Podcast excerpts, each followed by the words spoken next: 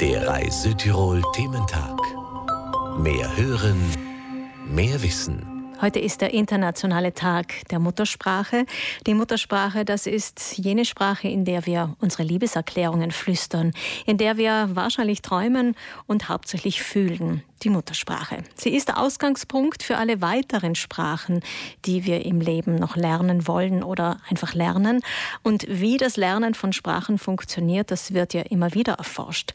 In Südtirol gibt es auch durch das zweite Autonomiestatut verschiedene Schulmodelle.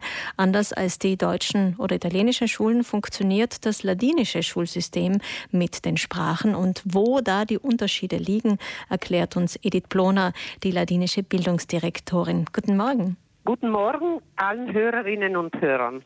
Frau Blona, das ladinische Bildungsmodell unterscheidet sich ja vom deutschen und vom italienischen Bildungsmodell in Südtirol.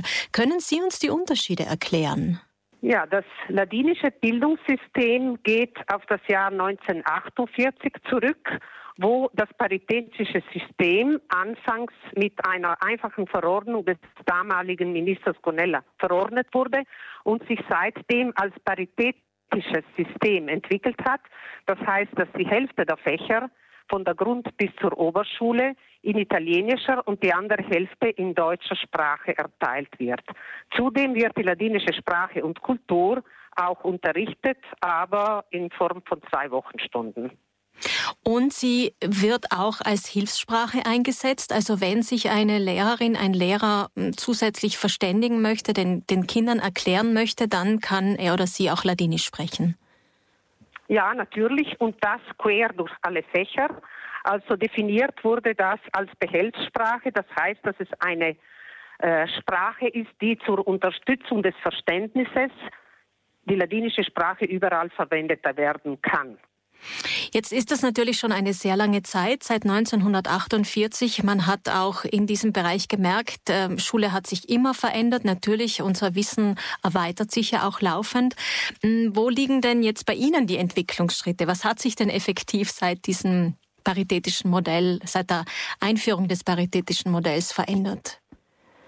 Also wir können dazu sagen, dass also der Kindergarten als erste Bildungsstufe mit dem Bildungsgesetz von 2008 dazugekommen ist.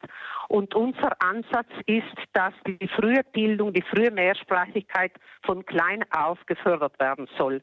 Da haben wir ein interessantes Projekt, das seit fast nunmehr 15 Jahren also gut umgesetzt wird und wo wir auch Begleitforschung auf, in Auftrag gegeben haben und jetzt auch ausgewertet haben und zudem also das Unterrichtskonzept oder beziehungsweise der Sprachansatz integriert worden ist.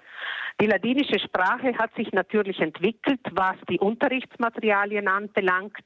Wir haben also im pädagogischen Bereich innerhalb der ladinischen Bildungsdirektion also eigene Unterrichtsmaterialien entwickelt, hauptsächlich für den äh, ladinischen Unterricht. Wir sind noch dabei natürlich, wir sind lange noch nicht am Ende. Und natürlich haben wir den integrierenden mehrsprachigen didaktischen Ansatz, also eigentlich angefangen mit der äh, dreisprachigen Alphabetisierung. Und da sind wir natürlich dran, weil äh, Spracherlernen und Sprachlehren ist eine ständige Baustelle an der es weiterzuarbeiten gilt. Da sind Sie nicht nur dran, da sind Sie auch Vorbild. Und das sage ich jetzt in mehrfacher Hinsicht, denn zum einen wissen wir von den deutschsprachigen Schulen und von den italienischsprachigen Schulen, dass das Erlernen der Zweitsprache gar nicht so einfach ist, dass die Kenntnisse nicht so gut sind, wie man das erhofft. Und ein zweiter Punkt ist, es kommen immer wieder Delegationen aus der ganzen Welt zu Ihnen, um dieses Modell zu studieren, weil es offensichtlich sehr, sehr gut funktioniert? Ja, also Delegationen würde ich sagen vorwiegend aus dem europäischen Raum. Sie sind interessiert, vor allem in den letzten, jetzt natürlich Pandemiezeit ausgeschlossen, in den letzten fünf Jahren würde ich mal sagen, also an dem Ansatz des frühen Sprachenlernens. Da haben wir gerade jetzt auch interessierte Delegationen, die sich das genauer anschauen möchten, weil es europaweit nicht sehr viele Modelle gibt noch. Ja, Sie sind auch natürlich äh, interessiert zu sehen, wie die Sprachkompetenz und vor allem der Sprachunterricht und das Code-Switching, also der Sprachwechsel zwischen den einzelnen Sprachen funktioniert. Und sehr viele sind beeindruckt, wie schnell Kinder also von einer Sprache zur anderen wechseln können, so als ob das in einem Kontinuum einfach für sie also schon, schon gespeichert wäre. Ja, das würde ich sagen, ist schon einmalig. Natürlich gibt es europaweit auch andere Modelle, wo die Mehrsprachigkeit auch gefördert wird, wie die internationalen Schulen. Aber ich denke, dass wir also mit unserem Modell sehr zufrieden sein können auch wenn wir bestrebt sind, natürlich die Sprachkompetenzen der Lehrpersonen sowie auch das Sprachenerlernen der Kinder und Jugendlichen also immer noch entwickeln können.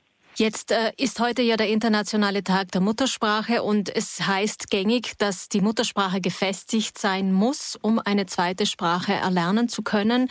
Sie haben einen etwas anderen Weg gewählt oder vielleicht können Sie uns erklären, wie gefestigt ist denn das Ladinische, wenn die Kinder dann in den Kindergarten kommen und dann schon bereits Kontakt mit zwei anderen Sprachen bekommen? Ja, wir haben natürlich mittlerweile auch eine recht bunte Realität. Also viele Familien sind mehrsprachig oder zumindest zweisprachig, also bitte nicht gemischtsprachig. Und äh, sie bringen also mehr als eine Sprache schon also in den Kindergarten mit. Wir sehen, dass es möglich ist, also diese Festigung der Sprache auch mit mehreren Sprachen zu erreichen, weil die eine Sprache die andere irgendwo auch befruchtet. Natürlich, was die Grammatik anbelangt, was eigentlich die generelle Sprachkompetenz anbelangt, wäre es gut, dass man in einer Sprache gefestigt ist. Aber das hängt natürlich auch von den Familiensprachen ab, die schon die Kinder mitbringen. Und da kann man also ganz ruhig auch von klein auf in mehreren Sprachen alphabetisiert werden. Natürlich, Muttersprachniveau erreicht man beim Erlernen einer zweiten, dritten, vierten Sprache nicht immer. Aber das ist auch nicht das Ziel. Das Ziel ist, dass ein möglichst hohes Sprachniveau erreicht und dass man sich gut verständigen kann in all vier Ebenen der Sprachkompetenz. Und das lasse ich gerne stehen als Schlusswort. Vielen Dank, Edith Bloner, ladinische Bildungsdirektorin, für das Gespräch. Ja, danke Ihnen und einen guten Tag der Muttersprache allen, die uns zuhören. Der Thementag auf Reise Tirol.